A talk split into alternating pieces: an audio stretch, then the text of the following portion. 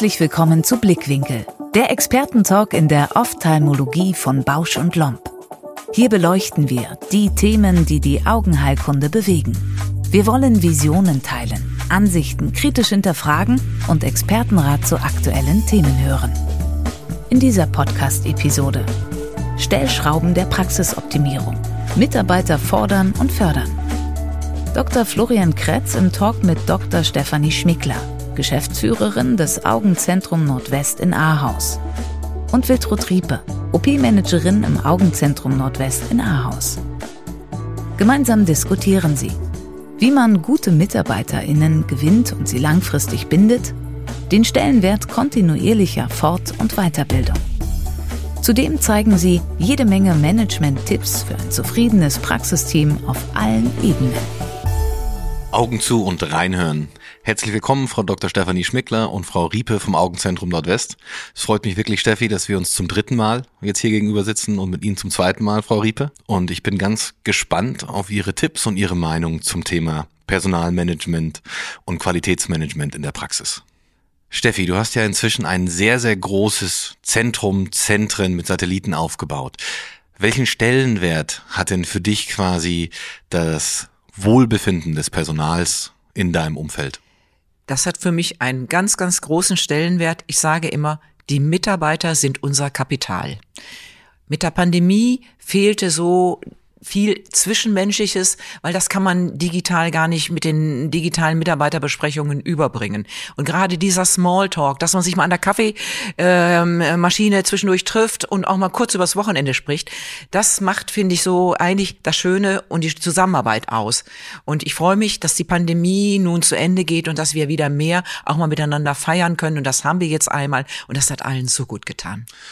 Frau Riepe, wie kommt das quasi oder dieser ganze Flair des Augenzentrums Nordwest bei Ihnen an? Also man sieht es ja auch schon so ein bisschen in dem persönlichen Umgang zwischen euch beiden, aber wie ist es aus Sicht der Mitarbeiter? Also der, das Flair bei uns äh, ist an allen Ecken und Enden zu spüren, sage ich jetzt mal. Also die Mitarbeiter fühlen sich wohl in den Räumlichkeiten. Wir haben einen guten Umgang miteinander.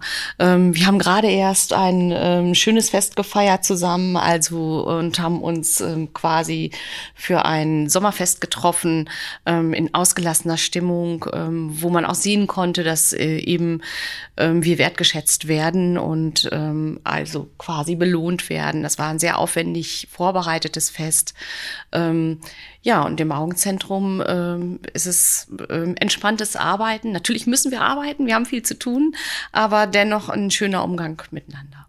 Ich glaube, es ist ganz wichtig, dass man einfach eine sehr, sehr gute Atmosphäre unter den Mitarbeitern und auch letztendlich zur Chefetage hin hat und dass dann letztendlich auch solche Festivitäten eben ein wichtiger Bestandteil sind, um auch die Stimmung und die Moral der Mitarbeiter entsprechend hochzuhalten. Steffi, wie geht ihr das an, wenn ihr neue Mitarbeiter gewinnen wollt? Oder was sind da für dich die wichtigen Punkte bei neuen Mitarbeitern? Zum einen, um sie zu bekommen, aber natürlich auch, um sie langfristig behalten zu können. Das Wichtige ist erstmal, dass wir einen Mitarbeiter über unsere Türschwelle für das Bewerbungsgespräch bekommen. Ich glaube, dann sieht es schon mal leichter aus, weil äh, der Bewerber dann doch erstaunt ist, ja, wie gut wir aufgestellt sind, wie äh, bei uns der Umgang ist, etc. Und dann im Weiteren ähm, ist es wichtig, dass der Mitarbeiter, wenn er dann eben angefangen hat, gut eingearbeitet wird. Letztendlich haben wir einen Einarbeitungsplan, der genau vorsieht, dass er erstmal zwei Wochen alle möglichen Stationen durchläuft. Dass er weiß zum Beispiel eben OP-Terminvergabe. Wie wird der OP-Termin vergeben? Ähm, und äh, wo geschieht das? Oder Seeschule. Was wird in der Seeschule gemacht? Oder Fluoreszenzangiografie. Wie läuft das? Gut, da muss man erstmal ein halbes Monat Monatsgehalt investieren, dass der Mitarbeiter weiß, wo die Türen auf und zu gehen. Aber das hilft uns ja nachher, wenn er dann wirklich auf den Patienten losgelassen wird. Frau Riepe, wie handhaben Sie quasi dann diese direkte Einarbeitung der nichtärztlichen Mitarbeiter? Also wir haben auch einen konkreten, jetzt für den OP-Bereich einen konkreten Plan, ähm, also einen Wochenplan, was zu passieren hat. Ähm, ich finde aber auch wichtig, die persönliche Ansprache zuerst und ähm, das Große und Ganze erstmal zu erklären. Wir fangen mit den ganz simplen Dingen wie eine Stempeluhr an ähm, oder mit der Kleiderordnung, ähm, solche Dinge, aber dann eben auch Überblick für, für das ganze Unternehmen zu bekommen, wie funktioniert was. Im OP beginnen wir mit Springertätigkeiten und dann eben mit der Einarbeitung am Tisch, aber auch immer so, dass ein Mentor da ist, ähm, damit der neue Mitarbeiter sich nicht alleine fühlt. Unterscheidet sich die Einarbeitungsphase des ärztlichen vom nichtärztlichen Personal bei euch, Steffi? Ja, die unterscheidet sich äh, je nach Schwerpunkt, wo der Mitarbeiter eingesetzt wird. Ärztliches Personal durchläuft auch viele Stationen, halt schneller. Dafür ist dann der Fokus länger auf der Mitarbeit im Zimmer bei einem anderen Kollegen. Und das nichtärztliche Personal hat halt eben, ist etwas länger an den einzelnen Stationen, um da auch mehr Fachwissen sich anzueignen, weil wir Augenärzte ja ein sehr kleines Fach in der Medizin sind und die meisten von der Augenheilkunde in ihrer Ausbildung nichts mitbekommen haben. Werbung. Sie denken, IOL-Explantation geht nur kompliziert? Wir überzeugen Sie gerne vom Gegenteil. Mit der Jünemann-Explantationspinzette von Bausch und Lomb greifen Sie die Linse direkt im Kapselsack und ziehen sie anschließend problemlos durch den Inzisionstunnel heraus, ganz ohne die Linse vorher aufwendig zu zerschneiden.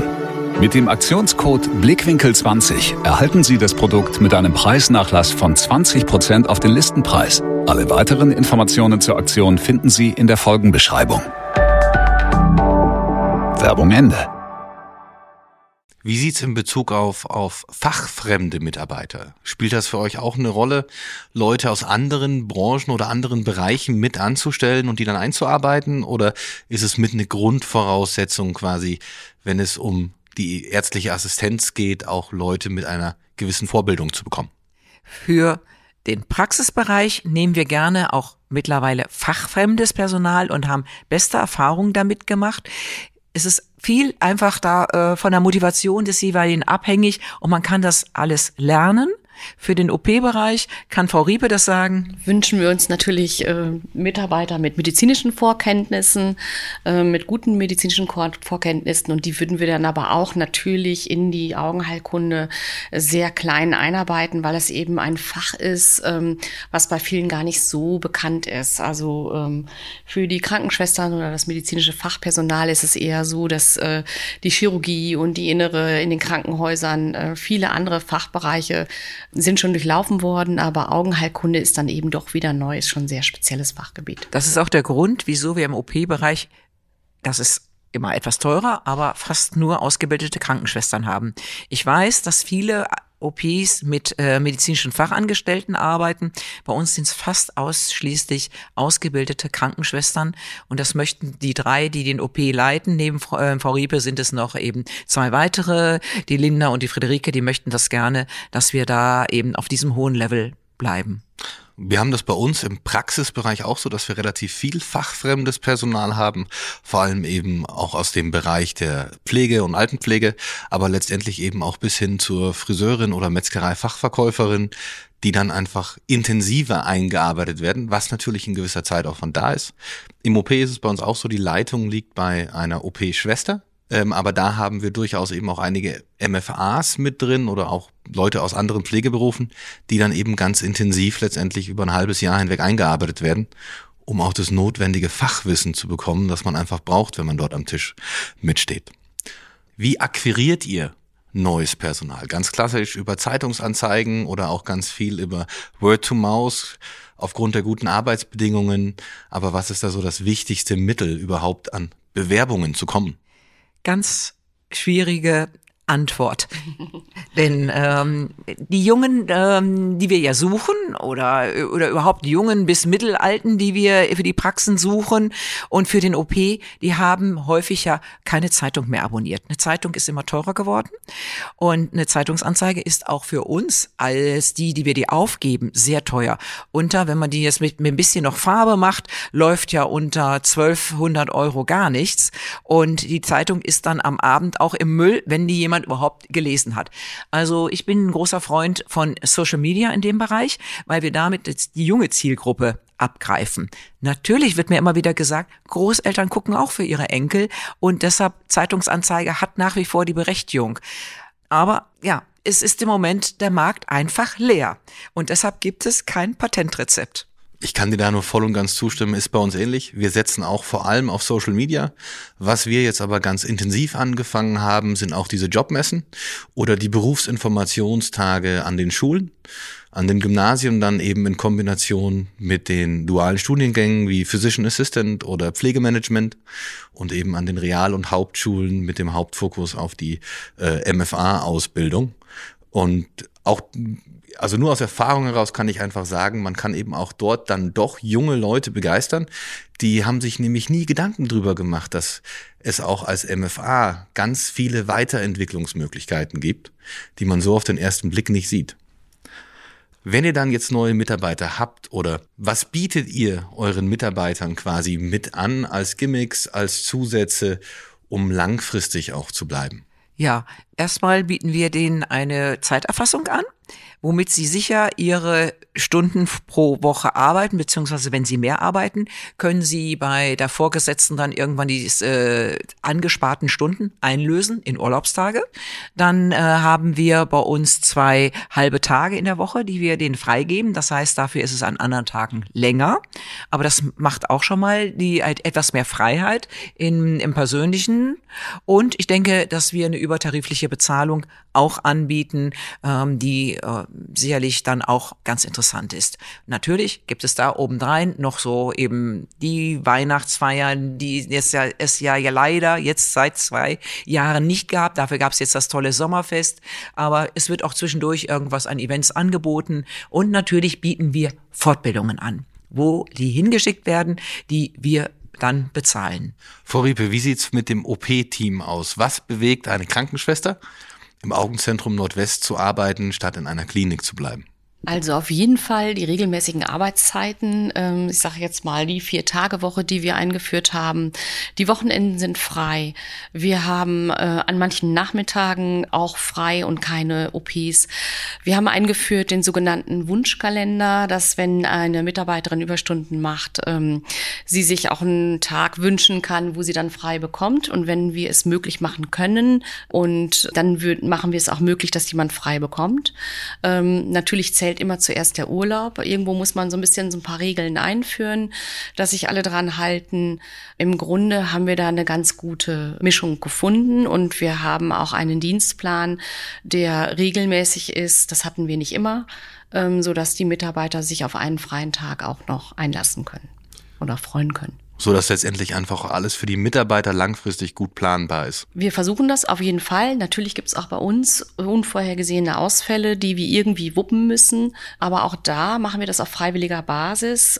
Wir schreiben, wann wir einen Mitarbeiter brauchen, zum Beispiel über die kurzen Wege äh, den Mitarbeiter an oder eben eben die ganze Gruppe an. Und wer arbeiten möchte, kann sich melden in den letzten fünf Monaten mussten alle so viel einspringen. Ja. Also das Team hat sich gegenseitig wirklich untereinander so super unterstützt, denn mit der Omikron-Variante hat uns dann doch äh, alle irgendwie die Pandemie überrannt und wir haben keine Patienten abbestellen müssen. Wir haben durchgearbeitet und das ging nur, weil immer wieder Mitarbeiter extra gekommen sind, weil andere ausgefallen sind und das muss ich wirklich mal sagen. Das also ist super. Lob an ja. das Team wirklich. Ja. Also auch da kann ich, wie gesagt, nur zustimmen, was die ganzen Punkte mit angeht. Und gerade eben auch diese Omnicron-Variante hat uns auch relativ hart getroffen, dass immer wieder Leute in Quarantäne mussten und teilweise 14 Tage lang positiv waren, obwohl sie keine Symptome mehr hatten. Und ich denke, wir hoffen alle mal, dass das jetzt auch vorbei ist. Immer populärer quasi im Angestelltenverhältnis werden ja noch zusätzliche Gimmicks wie Jobräder, Dienstwägen, private Zusatzkrankenversicherungen ist gar nicht die Frage, ob ihr das anbietet, aber ihr habt euch sicherlich schon mal Gedanken drüber gemacht. Wie ist denn so die Annahme? Oder ist das wirklich für die Mitarbeiter eigentlich relevant, diese Zusätze? Oder sagen die, nee, eigentlich sind die anderen Sachen für mich wichtiger? Also ich bin, hab, bin vorhin nicht auf die Idee gekommen, das auf diese Frage zu beantworten. Das Jobrad bieten wir jetzt schon, glaube ich, seit vier Jahren an. Seit 2005 ähm, haben wir eine praxiseigene Kinderfrau, denn das ist, finde ich, ein ganz großes Thema in der Medizin, wo wir gerade in der Augenerkunde mit den intravitrealen Injektionen ja auch so ein neues Gebiet erschlossen hatten, dass unsere Mitarbeiterinnen schneller zurückkommen. Je eine Mitarbeiterin, die drei Jahre nicht mehr da war, die ist aus, äh, die ist raus. Und wir wollen, dass sie eigentlich auch nach Möglichkeit schon nach einem Jahr wiederkommt. Und das haben wir mit der praxiseigenen Kinderfrau erreicht. Die haben wir, wie gesagt, schon seit 2005. Da waren wir sehr großer Vorreiter. Ähm, wie gesagt, das Jobrad haben wir. Was machen wir noch? Ähm, wir machen diese Home-Arbeitsplätze, äh, die wir anbieten, bestimmte, die haben wir auch sehr früh eingeführt für Rechnungsstellung, für Briefschreibung. Also es sind doch eine ganze Menge auch an Familienförderung, die wir angehen. Und das nächste, was ich angehen möchte, ist einfach diese Lotsenfunktion äh, für die Eltern, wenn die Eltern pflegebedürftig werden, dass wir intern einen Lotsen haben, der intern berät, was man zu machen hat, wenn die Eltern in so ein Pflegestadion kommen. Weil letztendlich die Kinder, das haben wir geregelt mit den kleinen Kindern, aber wir haben alle eine alte Generation irgendwie zu Hause, wo die nächsten Sorgen ins äh, reinkommen. Ihr seid da wirklich Vorreiter, gerade eben was die Kinderbetreuung oder jetzt auch diese Lotsenfunktion mit angeht. Äh, wir haben selber bei uns auch diese Jobräder. Wir haben für die äh, Mitarbeiter solche Kreditkarten, wo die eben ihre zusätzlichen Leistungen mit vergütet kriegen. Aber also gerade eben diese Kinderbetreuung, glaube ich, ist durchaus was, was eben sehr, sehr attraktiv für Mitarbeiter ist und diese Lotsenfunktion später sicherlich auch. Ähm, gerade wenn es dann auch vielleicht noch in den Bereich mit Vermittlung an Pflegestationen oder irgendwas geht, was man dort machen kann. Wir haben sogar noch Geburtstagsgutscheine. Die haben wir noch gar nicht erwähnt. Wir haben jetzt aktuell, gucken wir in die private Zusatzversicherung mit rein für die Mitarbeiter. Da gibt's auch relativ viele Angebote, gerade was quasi den Zahnersatz und Zahnzusatzversicherungen angeht, wo ich aber ganz ehrlich sagen muss, dass gerade die Jüngeren diese Angebote gar nicht wahrnehmen wollen. Aber für die über 40-Jährigen äh, schon einige mit dabei sind, die halt sich da halt also auch wirklich sagen, ja, äh, ich merke jetzt, das ist was, was ich tun muss. Und wenn der Arbeitgeber mich dabei unterstützt, ist es natürlich eine schöne Sache. Wie funktioniert denn für euch gute Mitarbeiterführung? Also wirklich im Eins zu eins in der Praxis, dass die Mitarbeiter zufrieden sind und auch immer wieder motiviert werden. Also ich glaube, man muss ähm, viel mit den Mitarbeitern sprechen und ähm, auch über deren häusliche Situation. Also, ähm, weil man kann einen Mitarbeiter nur verstehen, wenn man auch weiß, ähm, wie, wie ist es zu Hause oder ist, ist ein Angehöriger erkrankt oder hat eine Mitarbeiterin, sage ich jetzt mal, einen dementen Vater, den sie betreut. Das ist alles, sage ich jetzt mal, sehr wichtig. Ich finde, es auch wird immer schwieriger, dass die Mitarbeiter selber ihre Arzttermine noch wahrnehmen können, weil es eben kaum Arzttermine gibt. Also versuchen wir natürlich auch, wenn jemand ähm, einen Termin bekommen hat zu einem Tag, wo er eigentlich arbeiten müsste, das noch mit irgendwie abzudecken. Und ich glaube, dass man da einfach eng mit im Gespräch sein muss. Und dann ist ziemlich viel möglich. Und ich finde es einfach wichtig, selber als Arbeitgeber, dass man auch vorlebt äh, und äh, dass man wirklich ja mit den Mitarbeitern arbeitet und lebt und äh, ja nicht von oben herab, sondern dass man im Grunde genommen wirklich viel gegenseitiges Verständnis. Spricht. Ja. Jetzt ist es ja gerade bei dem ärztlichen Personal so, dass jeder Arzt in der Augenheilkunde auf mehrere Mitarbeiter angewiesen ist, die ihm zuarbeiten. Wie handhabst du das bei den Ärzten, dass die auch dieses Verständnis haben, dass von ihnen andere Mitarbeiter und Mitarbeiterstunden abhängig sind, ähm, um auch die Ärzte bei der Stange zu halten? Ja, also glücklicherweise, das klappt bei uns recht gut. Wir machen unsere regelmäßigen Kollegenbesprechungen, wo wir dann auch immer mal mit Problemsituationen kommen. Ich sammle Problemsituationen oder ich äh, sammle Situationen, die vielleicht mal nicht optimal waren und wo wir dann uns unterhalten und sagen, ja, äh, das ist da nicht optimal gelaufen. Eigentlich wäre es besser so rum.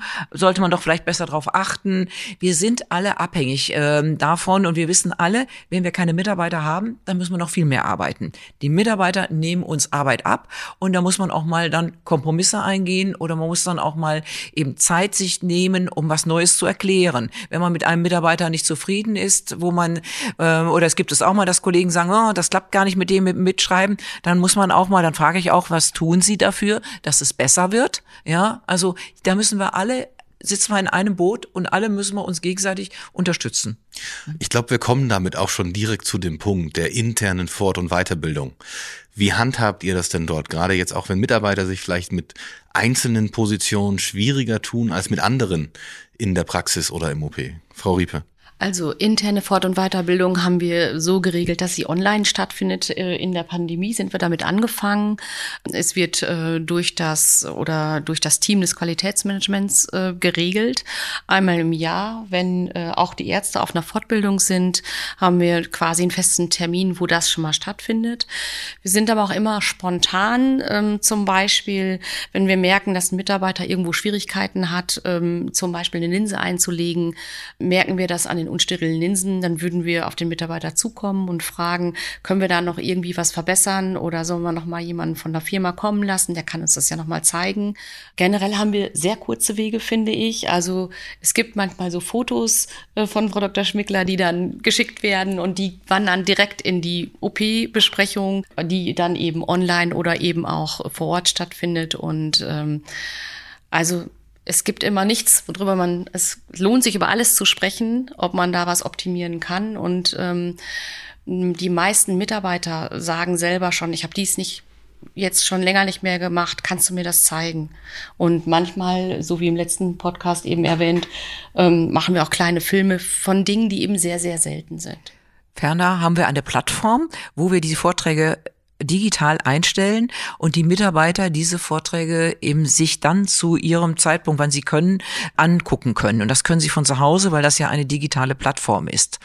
Und am Ende können Sie ein Zertifikat er, äh, erwerben, wenn Sie den Vortrag sich angeguckt haben und äh, können den dann der Personalabteilung abgeben. Somit ist, hat die Personalakte dann eine weitere Weiterbildung von diesem Mitarbeiter zu verzeichnen, was ja auch ganz gut fürs Jahresgespräch ist. Wir haben das ganz ähnlich bei uns geregelt, eben über ein digitales QM-System. Ähm, nur bei uns müssen sich die Mitarbeiter dann die entsprechenden Sachen angucken und eben letztendlich auch abzeichnen, äh, dass es gemacht worden ist und dann fließt es eben auch direkt in die digitale Personalakte, um auch zu überprüfen, dass es da ist. Jetzt komme ich nochmal auf die Ärzte zurück. Da ist ja auch oft so, man hat ganz, ganz lange Lebensläufe, aber irgendwie hat man dann ab und zu mal das Gefühl, ah, da fehlt so ein bisschen Ausbildungsstand in gewissen Teilbereichen. Wie handhabst du das bei den Ärzten in der Praxis? Durch persönliches Coaching oder eben gezielt auf Kongresse schicken oder äh, Fortbildungsveranstaltungen eben intensiv empfehlen? von allem etwas. Ja, also um es erstmal, die sanfte Methode ist, dass wir auf der nächsten Ärztebesprechung zu dem Thema eine generelle Schulung für alle machen dann ist vielleicht auch ähm, ja derjenige dabei, der vielleicht davon etwas mehr abhaben muss. Für den anderen ist es vielleicht eben etwas langweiliger, aber das ist erstmal so der allgemeine Weg und ansonsten ähm, ja können wir eigentlich mit unserem Team sehr sehr zufrieden sein. Aber wir würden dann würde ähm, vielleicht auch nochmal im persönlichen Gespräch sagen, wäre doch schön, wenn man da mal zu der Fortbildung XY fährt und die sich anhört ähm, und äh, die gibt es an dem und dem Ort, dann das Angenehme mit dem Nützlichen eben verbindet, dann macht auch eine Fortbildung Ausbildung mehr Spaß, dann bleibt auch mehr hängen.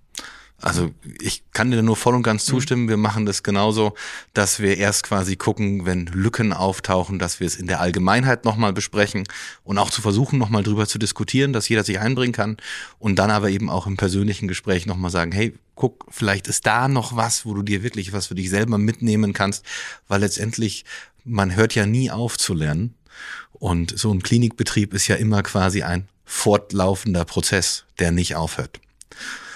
Ich glaube, ein ganz heikles Thema, was ihr auch vorhin kurz angesprochen habt mit der übertariflichen Bezahlung, ist allgemein eine faire Vergütung, die ja auch prinzipiell in Deutschland viel besprochen wird in allen Bereichen.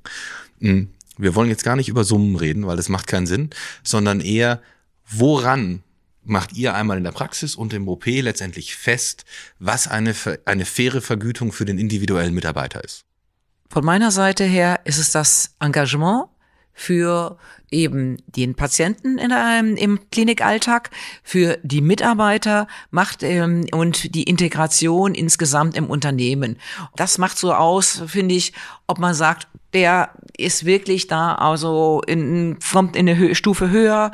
Das lohnt sich wirklich. Der hat sich viel ähm, engagiert und äh, auf allen Ebenen. Denn was nützt uns jemand, der wirklich nur sein Ding macht, sich aber sonst aus dem Team äh, absentiert? Äh, das ist auch nicht so eine glückliche Zusammenarbeit. Also im Grunde genommen gehört es dazu, dass man sich wirklich im Team engagiert, dann äh, und für den Patienten engagiert, ja und weiter fortbildet und vor allen Dingen auch mal mit Vorschlägen kommt. Hier kann man was besser machen. Das ist bei uns ist wirklich die Devise, wir möchten uns verbessern und wir fassen Kritik als konstruktive Kritik auf, auch von Patienten. Denn nur daraus können wir uns weiter verbessern. Und insofern finde ich es immer positiv, wenn ein Mitarbeiter sagt, ich habe da und da was gesehen, wäre das nicht etwas für uns? Und dann prüfen wir das, gucken uns das an und schauen, ob wir das nicht auch übernehmen können. Ich glaube, diese kontinuierliche Optimierung der einzelnen Prozesse und der einzelnen letztendlich Abläufe, auch der Weiterbildung der Mitarbeiter, ist was ganz, was Wichtiges, was wir alle adaptieren müssen. Und ich komme damit eigentlich auch schon zu meiner Abschlussfrage. Habt ihr quasi eigene Tarife für euch entwickelt für die Mitarbeiter oder orientiert ihr euch einfach nur an den vorgegebenen, beziehungsweise oder wird einfach jeder Mitarbeiter als individuell betrachtet und anhand seiner Leistungen letztendlich diese Punkte besprochen. Also ganz allgemein, wir möchten hier nicht über Summen reden, sondern einfach nur so, was da die persönliche Meinung ist. Nein, wir orientieren uns schon an den allgemeinen Tarifen und ähm, dann ist die Einstufung sicherlich individuell gegeben von dem, was der Mitarbeiter bringt, macht und was er einbringt. Und ich gehe mal davon aus, im OP wird das ähnlich sein. Also wir haben natürlich, merkt man Mitarbeiter, die sehr engagiert sind, die viel einspringen und die auch gute Ideen, also jede Idee wird gehört und äh, ähm, wenn sie gut umgesetzt werden kann, also da ist es ähnlich. Ich glaube, zusammenfassend kann man über diese Folge wirklich sagen, es ist enorm schwer geworden, Mitarbeiter zu finden. Es ist ein kontinuierlicher Prozess, die Mitarbeiter an der Stange zu halten und auch immer den Weiterbildungsstand letztendlich aufrechtzuerhalten. Aber es ist trotzdem auch irgendwie ein schöner Prozess, weil man mit vielen Leuten gemeinsam einfach einen Weg gehen kann und letztendlich zum Glück in unserem Fachbereich dabei eben auch sehr, sehr viele zufriedene und glückliche Patienten rauskommen. Ich finde, es ist wirklich schön zu sehen, wie junge Mitarbeiter anfangen und wie die sich entwickeln und wie die von einem kleinen Azubi irgendwann Verantwortung ähm, in dem Praxis- und Klinikalltag übernehmen und mit Vorschlägen kommen. Und so eine Evolution eines Menschen zu sehen, ist etwas Fantastisches. Da kann ich nur zustimmen. Und damit dürfen alle wieder ihre Augen aufmachen. Und vielen Dank an euch beide nochmal für diese tolle Episode. Ja, ganz lieben Dank ebenfalls. Ja, danke. Und jeder, der sich für noch mehr interessiert, sollte durchaus bei Blickwinkel reinhören. Es lohnt sich für jeden. Vielen Dank fürs Reinhören. Empfehlen Sie uns gerne weiter. Und um keine Folge mehr zu verpassen, nutzen Sie die kostenlose Abonnierfunktion unseres Podcasts. Wir freuen uns auch über Ihr Feedback. Welche Expertinnen und Experten sollen zu Wort kommen? Möchten Sie selbst vielleicht auch ans Gastmikrofon? Oder welche Themen braucht es unbedingt im Blickwinkel-Podcast? Dann schreiben Sie uns eine E-Mail an die Adresse blickwinkel.bausch.com. Bis zur nächsten Folge von Blickwinkel, der Expertentalk in der Ophthalmologie von Bausch und Lomb.